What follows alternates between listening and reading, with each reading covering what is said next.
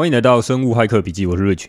好，那我们这一集呢，我们继续来聊维他命 D 嘛。上集我们有提到嘛，说哈，我有去验血的时候，看看我的维他命 D 在血液中的这个二五 OHD 的数值呢，有没有什么改变哈？上次说我吃了一周的这个维他命 D，那这样晒一周的太阳哈，只有增加二哈，二十六点多，增加到二十八点多。那后来想说呢，我看了更多的资料之后呢，发现呢，其实要去吃比较更高剂量哈，大概五千 IU 到一万 IU 哈，这个国际单位的哈。那这个东西呢，大家自己斟酌哈。这个东西在主流的这个建议哈，医学建议上面是不建议到吃到这么高啊。好，但是在国外有些这个功能医学。哈，其他的这些呃所谓的网红医师啊，或或是 biohacker 哦，他们都吃了很高剂量。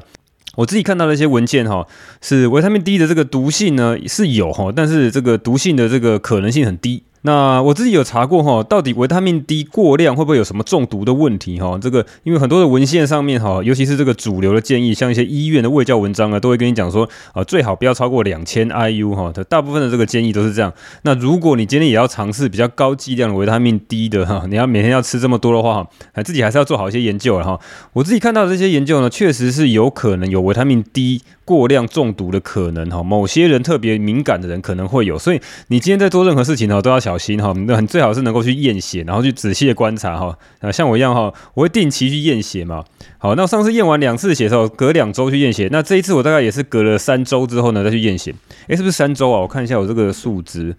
对，我大概隔了三周，二十一天之后呢，去验血。那验血之后发现，诶，不错呢，我的数值从这个二十八哈。这个上升到四十五哈，narrow grain per millimeter 哈，大概就四十五左右，哎，这个已经超过这个三十的这个临界值吧哈，就是三十以下就是不足啊哈，好，三十以下是不足，二十或者是十二以下就是缺乏嘛，好，那我已经超过三十，那事实上就是因为说哈，我这几个大概这一两周来，我就觉得说，哎，这个身体的感觉蛮有感觉的，尤其是在平常哈比较会暴怒的这个情绪哈，真的是有些比较 calm down 哈，比较冷静哦，做事情真的是比较有条理哈，比较不会说常常。小小事情就暴怒了哈，那再加上哈，你要元旦嘛哈，元旦休假，然后就开长途车出去玩。那出去玩呢哈，一路上这个一般来讲哈，我在开长途，像我在开三四个小时，如果开这么长途的话，我通常都要下来休息个一到两次，好，因为常常会觉得说啊这边不舒服哈，那边腰酸，或者是想睡觉很无聊哈，想要睡觉，但是想要下来走一走哈，血液流动一下，诶，那这个时候哦我。我现在把维他命 D 的这个浓度哈，血液中浓度拉高之后，我觉得应该是有这个前后的这个关联性哈。我真的觉得说最近这一周哈，整个身体好像都本来卡卡的哈，各种东西哎，好像恢复到比较正常的这个情况。好，那至于说这个维他命 D 哈，吃太多哈，从外源补充这些营养品会不会有伤害哈？因为我这个吃真的是照一般来讲都是蛮大剂量的这个维他命 D 的补充，到底会不会有伤害呢哈？那这个东西我来毒性的东西，我也许我之后再来做一集哦，特别来讲说。各个研究来看，到底哈这个要要不要小心哈啊？不过先讲结论啊，对大部分人来讲，应该是可以接受的。好，那除非是有些人特别敏感哈，所以说你今天如果要去像我一样哈，呃，我这边讲这些 biohacking 哈，就是。呃，我的做法都是非常的小心哈，所以各位如果要跟我的做法类似来做的话，大家还是要非常小心哈。通常你要去找到医师来给你一些建议，那最少最少你也要能够哈比较频繁的去验血，来去看看说你这个血液上数值的变化。我们总是要 data driven 嘛哈。好，那不过呢，看到这份报告之后呢，我发现说除了我维他命 D 有上升，蛮开心的。我发现另外一个数值呢也到四十几哈。那就是我的肝功能指数哈，ALT 或是叫 SGPT，从二十几呢上升到四十几，我想说哇，变红字了。那后来我就翻了一下我前面的那些验血报告哈，那我常身为一个呢常常在研究 biohacking 的人哈，一年验验血个好几次呢也是很正常的事情嘛。啊，去年二零二二年呢大概验了四五次，呵呵对，然后在我大概一季就一次，然后再来在二零二零二零年啊，二零二一年，哦，大概这几年呢我就发现说。我的肝功能指数从来就没有是红字哈，不会超标，超过四十以上就是超标。那我这次到四十七，我想说哇，怎么出现一个红字呢？啊，会不会是最近吃了这么多的维他命 D 哈，造成肝脏的伤害呢？那我赶快再去翻看看有没有什么这个这方面的资料。诶，不过我看到大部分的文献的记载都是讲说维他命 D 不足呢，才会造成肝功能可能会失调。那你只要补充到。足够的维他命通常是会有保护效益，然后我看了几篇，都发现是这样，所以应该来讲，大部分来讲应该不是维他命 D 的问题，除非我吃到这个是假的维他命 D 的营养补充品哈，里面放了一些有的没有的乱七八糟东西。那但一般来讲，我在 iHerb 上面买一些大牌子，应该是不会啊。所以维他命 D 这个跟我的肝功能指数有没有关系？就觉得我很纳闷呢。哎，为什么这个数值，而且是越来越高哈？验了三次嘛，第一次是正常，然后第二次验呢已经接近四十了，就在非常边缘。哎，它因为它是黑字哈，所以我没有发现它。那后来这一次呢，再验呢，发现它到了四十七，逐次增高，也就两周后呢变四十，再再三周后呢变成四十七。那我想说，到底是发生什么事情呢？就开始回想啦，到底最近有没有在弄一些奇奇怪怪有的没有的东西哈？那我就想到说，哎，因为呢元旦啊开长途车嘛。啊，有时候会怕说真的是安全性的问题，怕这个精神不济哈，所以我就带了一瓶这个我之前有用过的一瓶叫做尼古丁喷雾，好叫尼古丁的喷剂，这个东西哈是主要是拿来戒烟用的哈。如果你之前有听我其他的集数的话，你会发现说我在在在一两集里面，其中一两集有讲到说我呃是某种的聪明药哈。在我在在一些比较重要的一些场合之前，我可能会用些尼古丁的喷剂。有一次我在录音之前也有喷过，我觉得效果不错，会帮助我比较专心啊。这个尼古丁喷剂再稍微再讲讲一下哈。如果你已经是新来的听众的话，你有没有听到？因为有国外有很多的 biohacker 哈，应该就是 Dave Asprey 了哈。我之前听曾经讲过，好，就是这个防弹咖啡的发明人哈，他有建议说，他在这个上台表演哈演讲之前，他会用尼古丁来增加这个专注度跟这个台上表现啊。原因就在说尼古丁其其实对大脑是有神经兴奋嘛，哈，也许也会让你更放松啊，更能够大脑运作更好。那大家会讲说啊，尼古丁有这个所谓的成瘾性，那是不是有一些这个毒性啊、伤害啊、致癌性之类哈？对，在大鼠哈，在老鼠的试验上面确实是发现它有很多呃，很多人发现它有所谓的致癌性，但是在人类的试验中从来都没有被发现过哈，人类没有被发现过用尼古丁有任何的这个致癌性，那其他的毒性也都相当的低哈。那为什么哈？为什么抽烟呢？会被被人家说，哎，非常可怕哈，会有这种致癌啊或各种疾病啊、心血管疾病的风险。那通常来讲，因为香烟里面哈，这讲过好几次哈，这边可能没有人听，可能没有听过的人哈，我再讲一次，就是香烟里面有几千种呃奇奇怪怪的一些化学物质，像焦油啊哈，各种莫名其妙的东西，而且它是吸入式的到肺里面嘛，所以呢，它会造成身体各种的伤害哈。大部分的疾病哈都不是因为尼古丁造成的，那所以尼古丁本身哈，它是个中性的，它有个很大的问题就是它会成瘾。你使用它会让大脑放松，大脑效能会提升，哈，用起来会成瘾，所以这个要小心哈。所以通常来讲，我会在这个比较重要的场合，当我比较需要专专注力非常高的时候呢，我才会使用它。它不会是我常备用的一个 聪明药哈。啊，但是因为呢，元旦开车嘛，哈，那用了之后发现，哎，效果不错，哈，那后来呢，就想说，哎，我是不是可以增加一点剂量，哈，多喷一点，哈，因为它那个凉凉辣辣，那个味道我还蛮喜欢的，虽然有点有点稍微刺激的，哈，但是我后来觉得说，哎，味道蛮好，好，蛮好吃的，哈，凉凉辣辣的，帮助提神嘛，所以一路开车呢，一路开过去呢，一路开回来，然后就就又喷了好多次，哈，后来呢，有时候觉得说，啊，稍微有点精神不济，也稍微也再喷它一下，发现真的是有点这个精神上面的依赖，哈，就喷了不不少次，哈。那所以呢，跟着这个检验报告出来这个数值哈，这三次的检验报告，我发现这个肝功能是逐次的增加，是不是跟这个尼古丁喷剂有关哈？所以我本来这集要讲讲这个维他命 D 的东西，也许我们花一点时间来讲一下这个尼古丁喷剂里面这些呃所谓的赋形剂或是添加物好了。好，那所以我就翻开了这个尼古丁哈，这个这个牌子我是在那个屈臣氏上面买来的，你很容易就去买到哈，它是一个指示用药啦，它一般来讲应该是要药师指示啊，啊，但是你可以在那个屈臣氏药局嘛，可以买得到，那一般来讲在一千块左右哈，一瓶小小罐的，那它可以喷很多次哈，它据说可以喷到一百五十次吧，好，那我就分开它里面的成分，好，那发现它成分哦蛮有趣的哈，我打开来看一下，哎。对，我看它成分哈，哇，里里面洋洋洒洒，除了这个纯水以外呢，我看它大概有十几种，但十二种奇奇怪怪的一些成分。那我就一项一项去查嘛，哈。那前面大概有一些比较低毒性的，像丙二醇啊、什么无水乙醇啊，哈之类这种呃溶剂哈，这种溶剂一般在很多的这个药品啊或者食品上面都会用到，所以它的毒性相对应该比较低，应该是不会造成我这么明显哈，这么短期用，其实我也没用很大量哈，就那几天比较密集的用哈，就造成我这么严呃这么明显。点的肝功能指数的变化，好，甚至呢，后来我发现，其实我除了肝功能指数的变化以外，我的胆固醇也有些变化哈。那后来我就一项一项查哈，然后除了这个以外呢，我发现一个比较，我发现一个比较神奇的东西叫 Poloxamer 四零七哈。four o seven，那这蛮奇怪的一个化合物哈，但哎呀，取一个很奇怪，好像一个很生物，好像一个很实验性的化学物质哈，Poloxamer 四零七哈，P O L O X A M E R 哈。Poloxamer 四零七，哎，这个东西我就去查一下到底是什么哈。后来我发现呢，有有一些这个文章在解释说，这是一个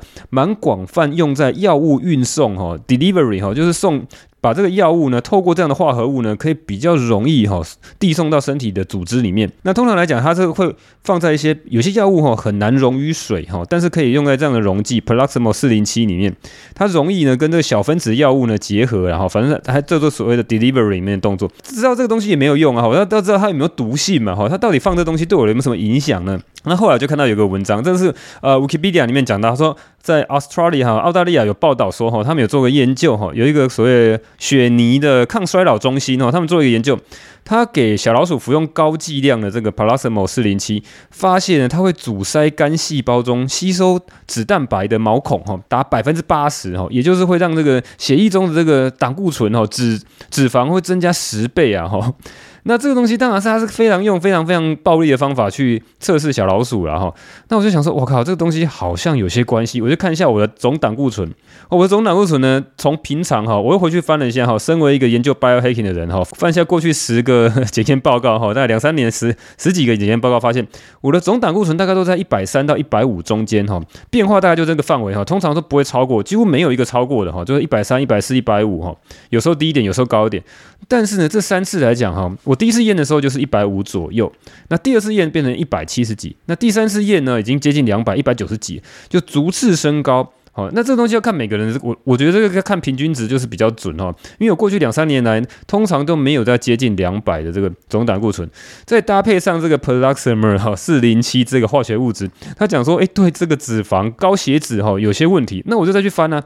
到底是不是真的假的哦？那我就发现，哎，这个化学物质其实研究蛮多的。我后来发现，印度有一个学者哈，有一个有一个研究团队，他们竟然把这个 p l a s m e r 四零七。拿来当做去诱发高血脂的一个 特殊的药物哈，那为什么呢？因为他想要去测试哪些药物可以去治疗这个高胆固醇嘛、高血脂，所以呢，他想说这治疗药总是要先搞出哈，先先把这个东西，先把一个东西搞成搞成生病，我才能够去治疗它嘛。所以用老鼠的模型哈，所以这科学家都蛮残忍的哈。你要先把这个老鼠搞到是有高血脂哈，变成胆固醇过高，所以他做法呢就是找老鼠来哈，这个他的老鼠模型就是用老鼠呢去真用。这个 plasma 四零七来去诱发这个老鼠产生高血脂，再来去测试他想要测试的药物，看能不能治疗这个高血脂。我想说，我靠，那所以这个好似乎已经变成一个标准的做法哈，它可能会增加这个胆固醇，增加我的血脂。然后呢，也许我这个肝功能指数的上升跟这个化合物也许有关哈。那后来我再继续再看呢，啊，那这可能就是一个很怀疑的东西，反正它就混在一起嘛哈。所以这个尼古清喷雾呢，除了这个以外呢，我发现它还有其他的东西哈。包括哈有一个所谓叫人工代糖，所所谓人工甜味剂啦，这个东西在很多的食品上面也常常发现。这个叫它这个学名蛮难念的哈，我也不想念它这个。它一般在这个你如果在网 Google 上面去查哈，叫做 ACE 哈 A C E 空格 K ACE 哈 ACE 王牌那个 ACE 嘛 ACE 听这个名字听起来蛮威的哈。那这个东西是另外一个跟阿斯巴甜一样。蛮常用在美国的饮料里面哈，这个很多这个美商像可口可乐啊，我后来去查一下可口可乐，它确实像它的 Zero 啊，或者像什么 Zero Sugar 啊，或是以前那个所谓健怡可乐啊，里面都有很多阿斯巴甜。那甚至呢，它有些新的口味是混合的 SK 跟阿斯巴甜两种的这个代糖呢一起放进去，让你有全新的口感哈，喝起来会比较舒服，比较畅快，比较甜味舒服吧，大概是这样啊。我很久没有喝那个东西，那这个东西非常有争议啊。那我去查一下 Wikipedia 呢，还是去查一下各个这个文献，你会发现这个东西哈，SK。有很多的研究都认为它对健康有很多伤害，包括对心血管疾病，包括对心脏、对大脑的脑中风，哈，还有所谓的增加这个慢性病啊，还有所谓的癌症，可能都会增加风险。那当然啦、啊，这个可口可乐它自己有一个专业哈，都在讲说，没有没有没有，我们这个东西哈是 FDA 认可的，是哎哦这个美国食品药物管理局 FDA 核可的、核可合法的这个使用添加物，因为他们大量的使用在这种在可口可乐里面所谓的 Zero Sugar 啊，所谓的这个健怡可乐里面。大量的使用嘛，哈，他们在里面当然大量的辩解说这个东西完全是安全的，不管是 FDA 或是这个欧洲的药物管理局呢，通通都认可他们这个是合法合规的。那当然合法合规不代表它健康啊，大量的这个研究都讲说它是确实是有问题嘛。那刚好哈，我在看这个维他命 D 的这些研究里面呢，刚好我看到那个 BMJ 哈，呃，British Medical Journal 哈，这个这个期刊里面刚好我在看维他命 D 旁边 有另外一篇就在讲说，呃，人工甜味剂呢跟心血管疾病的关系。哎，刚好看到这个没有，刚好分心的跑过去看一下哈，把它打开来看一下它摘要在讲什么东西。那他就有提到阿斯巴甜跟 SK 是跟心血管疾病还有脑中风。有很大的关联哈，他特别去测了一些，这个是一个法国的研究，然后大概翻了一下，它是一个大法国的研究，是蛮大型的一个研究，然后找了蛮多的人来做研究。那当然，它是一个这种回顾性的研究，去回想你之前哈有没有喝过这个饮料。这相对来讲呢，证据等级没到那么高，但是它人口大。好，人数多哈，也看在这个顶级期刊嘛哈，BMJ 大家知道嘛哈，这个英国医学期刊哈，四大期刊之一，好，世界四大医学期刊之一哈，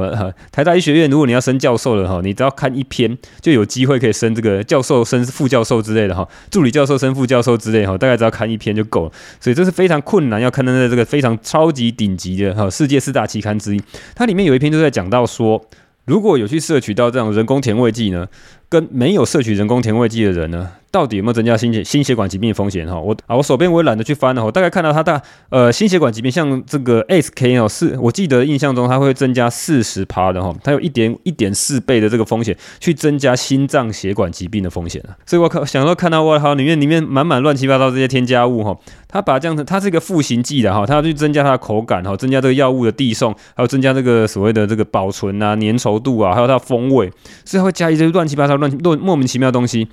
那我就怀疑哈，我就问说哈，是不是因为喷了这个尼古丁喷剂才导致这样哈？所以呢，各位啊哈，如果各位大家想要做 biohacking 的人哈，这边就跟大家提醒一下。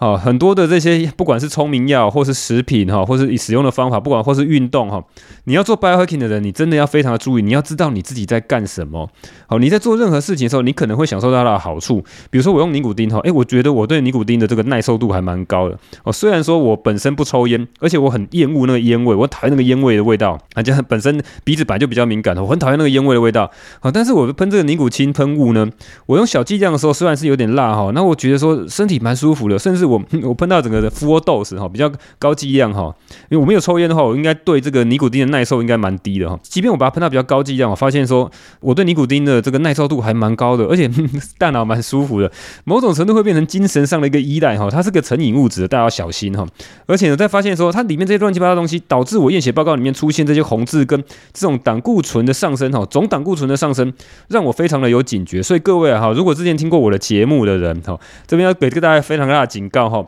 Biohacking 是拿自己的身体来做试验，哦，N 等一的试验。你去读过这些乱七八糟、奇奇怪怪的这些呃所谓的研究啊，或者医生的讲法哈，你自己要在做个人个人在自己身体上的时候要非常的小心。你要么是非常的了解他的东西，好，要么就是你要常常去监控呃身体的数值啊，从除了主观的感觉，还要一些客观的数据哈。所以尼古丁喷剂这个好，这是讲到这边了哈。所以我会我就立刻停下来使用这个尼古丁喷剂。那我在下次哈会再去验血，再去看看我这些数值有没有在恢复啊。因为这个数值是很微小的波动哈，因为我非常去注意那些数值的变化，我才会发现的哈。好，那聊完那个尼古丁尼古清喷剂之后呢，我再来聊哈，这今天的主题维他命 D 跟所谓免疫调节的功效了哈。那通常来讲呢，大部分的文献都在讲说，维他命 D 确实是有着所谓的免疫调节哈。那免疫力哈，大家会想说啊，是不是要增强免疫力哈？上一集这个五星留言就有人留说，呃，问一下说有没有什么方法哈，增加免疫力哈，对抗一些病毒细菌啊。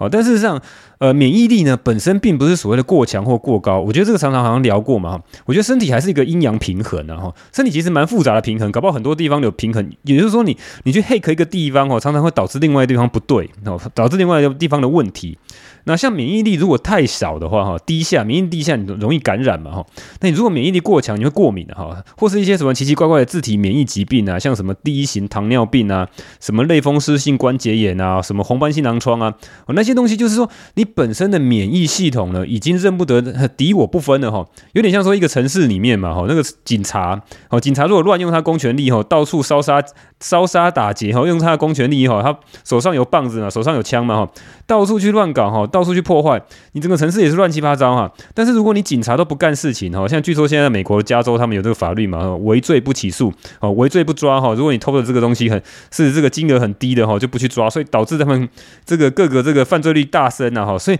警察就是有点像是这个身体里面的免疫能力嘛，所以我们是要有比较好的所谓免疫调节哈，它的这个弹性够好。所以维他命 D 呢，本身就有很多的文献在讲说，它有很好的免疫调节功效，所以看到这东西，我又来看说，诶，这是补充维他命 D 呃，除了这个骨质疏松啊、骨头的生长啊，哈，还有我跟上一集有讲到所谓的呃跟大脑情绪相关的问题，对这个免疫好像也有很大的关系、很大的帮助哈。那这个东西可能今今天这集也许没办法讲完了哈，但是讲太多，因为前面在插入这个呃，我在讲到说这个 biohacking 的方法哈，维他命 D 严重缺乏的时候，一般来讲哈，比较有这个正统的医学都会讲说，它是去治疗所谓的佝僂症啊，就是维他命 D 缺乏的时候，骨头有很大问题，整个变软骨，尤其是小孩子会发生严重骨头变形的问题。那当然这个大部分人都不会发生啊，那大部分人比较大 比较在意的就是说，维他命 D 对我们这个平常哈免疫系统到底有什么影响呢？我看到一个文献都在讲说，它是会对这个黏膜表面的所谓抗菌肽，哦，那个肽是生态的肽吧，一个月亮的月哈，一个太阳的太哈，抗菌肽哈，我也不知道它什么东西哈，peptide 哈。那这照文献上面讲说，对黏膜表面哦会有这种抗菌的效果嘛，大概就是这个意思。那再来就是它可以调节 T 细胞的功能哦，那听起来就很厉害啊。反正我也没有去深究里面所谓这些很很 detail 的生理细节啦。大部分的文献都在讲说，对于免疫系统是有正面的帮助的。那大家对这可能没有什么感觉，然后大家可能都在问说，是不是能够对付阿九感冒呢？哈，维他命 D 是不是很神，可以对付阿九感冒呢？尤其是能不能够多吃一点维他命 D 就可以预防呢？哈，能不能多吃点维他命 D 就能够治疗呢？哈，好，先讲。现在目前主流医学的共识哈，好，答案是不行哈，啊是不行的。当然呢，那到底是不行，里面还有很多细节啊，啊，为什么会有这样的声音出来哈？因为在很早期哈，在在这两年前，在二零二零年之前，就有非常多的研究，呃，过去十年以后，大概都研究非常的多哈，就是维他命 D 呢，对于上呼吸道感染是有帮助的哈，是有大量的研究有帮助，真的是多如牛毛，好多好多的研究哦。多到在后面可以再做这个 meta analysis，然后做这种荟萃分析，把好多的研究汇整在一起。尤其是除了一般的这种观察性研究以外，还有很多所谓的随机双盲对照试验哈，RCT 这种证证据等级非常高的实验哈，所以也有一些 meta analysis 把它分析过来，发现，诶，维他命 D 对于上呼吸道感染的风险确实有非常明显的帮助哈，就是非常统计显著啦。但但是效果可能因人而异哈，那医学就是这样哈，每个人体质还是有很大的差异，所以这就。就是为什么这一两年以来一直在吵说维他命 D 对于阿九感冒到底有没有帮忙啊？哈，那这个东西是超级争议的话题啊。那你如果去问主流的医生哈，他们去看这个所谓的呃顶级的医学期刊，给你的结论都是 no 哈。不会有帮助哈，就不要想了哈，别想，乖乖去打疫苗吧哈，乖乖去吃帕萨洛维哈，乖乖去吃药厂的东西啦哈。那我今天就讲一个研究就好了哈，因为我后面其实还准备了很多，那今天可能时间不够哈，下一集我们再专门来研究来讲一下哈。哎，我先预告一下，下一集我们来讲这个 BMJ 哈，其实我看了很久哈，呃，就是 British Medical Journal 哈，这个是四大医学期刊之一嘛，好像英国人，我其实蛮喜欢读英国人的东西的，你不要想说英国研究不行，英国研究我讲过好几次，它是非常先进的医学研究，跟美国。我是并肩的哈，你会发现四大医学期刊两个是英国的嘛，两个是美国的。B N J 呢有一周呢，它专门在讲维他命 D 对阿九感冒到底有没有什么影响哈啊。不过这个我们下一集再来讲哈。那除了它，因为它这个东西是知识体大，这个它的影响力很大哈。好，但是我比较有兴趣的是，我们现在看另外一个比较小的研究。那这个研究是在以色列做的，它发表在这个 PLOS PLOS 哈。PLOS，它这个比较呃影响力指数呢，相对那些超级期刊当然小很多，大概三到四哈，但是它也不是一个名不见经传的一个期刊，它也是小小有影响力的一个期刊。那它里面呢是以色列的研究哦，它是这个所谓的加利利医学中心里面研究哦，它这个研究的设计蛮精妙的，我觉得蛮有趣的，我觉得蛮值得参考的，可以来看一下。第一个就是说呢，它是去观察，好在阿九感冒之前呢。曾经做过血液中二五 OHD 哈，就是维他命 D 含量。诶，二五 OHD 如果大家不知道啊，前面几集有讲到哈，你你要验血哈，你要验维他命 D，你要看这个数值哦。你报告跑出来看到这个，你可能比较不不知道它是干嘛的。好，血液中二五 OHD 呢是这个。代谢物吧，哈，中间的一个代谢物，然后就是如果你今天是晒太阳的话，你会从皮肤里面的 seven DHC 好转换成二五 OHD 哈，那二五 OHD 还会再继续下面转换更多活性的物质，才会在身体里面产生作用。哦，但是因为我们现在测量的技术的一些限制啊，哈，大部分的测量法就是直接去测二五 OHD 的含量来代表整个身体里面维他命 D 的含量。所以呢，这个实验很有趣哈，它是一个医学中心嘛，所以它会收治一些住院的病患。他发现呢，在一个期间里面呢，他收了一千一百七十六位一千多。多位的住院的病患呢，是因为阿九感冒来住院的。那这其中呢，有两百五十三个人呢，在他感染之前呢，曾经在他们医院呢有这样的病例记录，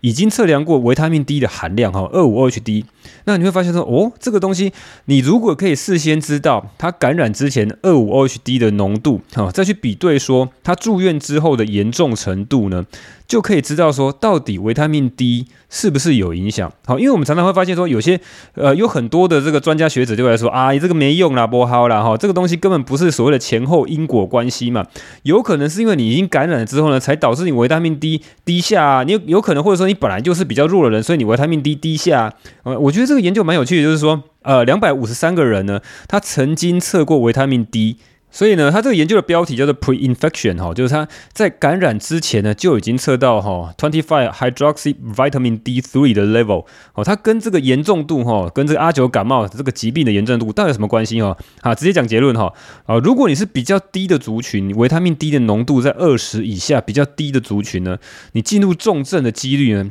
是比较高的族群的几倍。十四倍哈，哇，十四倍很多哦，而且这样的测法呢是非常的好哈，而不是说你收治进来，因为因为这个东西有可能疾病的病程嘛，如果你今天感染了之后呢，进来马上就去抽血，就看看二五 h d 的浓度呢，有人会说啊，这个是因为疾病造成的，他今天是在一个健康的程度的时候，其实就先去测他的这个二五 h d 的浓度，再去看看他住院之后呢，到底。是比较好的恢复呢，还是比较差的进入重症的状态呢？所以就我觉得这东西蛮有蛮有代表性的哈。当然你会说它的人数不是很多啊哈，只有两百多个人。好，但是呢，我觉得这个东西呢是可以作为参考。所以你会发现说哈。为什么很多人会开始吃维他命 D？哈，大概就是这个疫情期间都是这样。尤其是有些医护人员可能知道这件事情的时候，他会发现哈，这个东西所谓的风险跟这叫风暴比嘛，风险报酬比吧，哈，这个投资来讲应该那在医学上应该叫什么 risk benefit 哈，对，应该 risk benefit 的这个 ratio 哈是很高的，它风险很低呀，哈，它毒性很低呀，啊，它毒性可能我们再另外再做一集哈，到底吃到什么样程度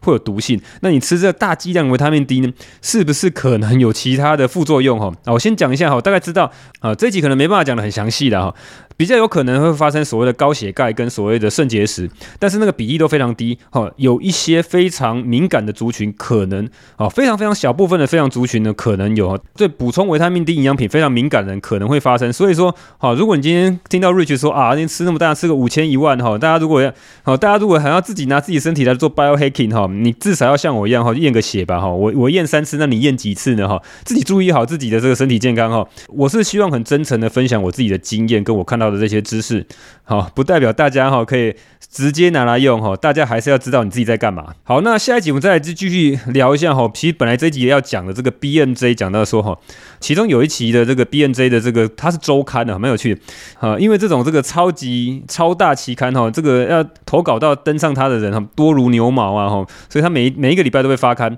其中有一有一个期刊是二零二二年九月十号发刊的哈，这一这一期的这个 BMJ 的期刊呢，有一个标题在讲说，到底维他命 D。能不能够保护你对抗阿九感冒呢？好，那这期期刊我觉得很有趣，它里面也看了两个非常大型的对维他命 D 的研究。好，这那个下一集我们再好好来讲好了。好，那今天就这样了，我看一下五星留言有什么。好，五星留言第一个是挪威妈妈哈，终于等到新的一集了。嘿，这个挪威妈妈也是老听众哦，她有私讯来跟我讲哈，蛮有趣的。她是住在挪威的一个妈妈哈，好像是一个呃职能治疗师是吧？我如果没有记，如果我没有记错的话，她应应该也是个职能治疗师或是物理治疗师的一个医疗人员。嗯，好，它里面讲说，听完这一集真是惊呆了哈，是这扁平的音质怎么那么像 AM 调服卖药的广播哈？后面才知道本集录音地点的器材限制啊哈。那第二个是我这个南台湾黑肉底的人，在北欧住了这么久，才想到我一些小毛病会不会是因为缺乏维生素 D 造成的哈？好，感谢瑞奇身体力行，冒着呃自己冒着失智的风险服用高剂量维他命 D 哈。好，期待下一集的 update 哈。好，如果记得录音的话，哎，我这一直都有记得录音呐。我是跟你讲说，真的是感觉到维他命 D 不足，尤其是冬天之后，好，维他命 D 大量的不足哈，这个动力大幅的下降。感谢你再来留言了哈。好，那再来是。再来是 S S 七三三七哈，关于这一集维他命 D 擦防晒会阻碍 U V B 维他命 D 的吸收吗？呃，直接简单答案讲会，呃，因为你去看那个防晒油上面都有写叫 S P F 吧，就是它的防晒指数呢，就是来阻挡 U V B 的。那它里面还有其他的这个成分，或是其他的这个所谓的评比的数值哈，它会去阻碍 U V A，那 U V A 跟 U V B 这两个都会去伤害这个皮肤哈，造成一些晒伤啊，或是导导致一些病变，他们会去尽量的去。阻止这些呃紫外线光来去让皮肤晒伤或晒黑，好，或是伤害，好，但是哈，这个防晒油哈，防擦防晒油本身也是有很多学问，因为有很多哈，最近又开始炒一大波哈，这几年开始炒一大波，防晒油里面有很多所谓的。呃，所谓雌激素或是所谓的荷尔蒙干扰剂，哈，就会导致你身体会奇奇怪怪的问题，所以要慎选啊。这个我开始 study 哈，我看到你这个留言之后，我就开始稍微去查了一下，发现哇，这个东西国外有很多这个 biohacking 啊，或是在谈 biohacking 的医生也在谈这个问题。也许我再做一集再讲防晒油的问题好了。好，感谢你的留言。再来是 chi 五五六六号更新了，很高兴继续更新，期待之后的分享。谢谢你的吹捧了哈。好，那今天就这样了，我是瑞群这里是生物骇客笔记，拜。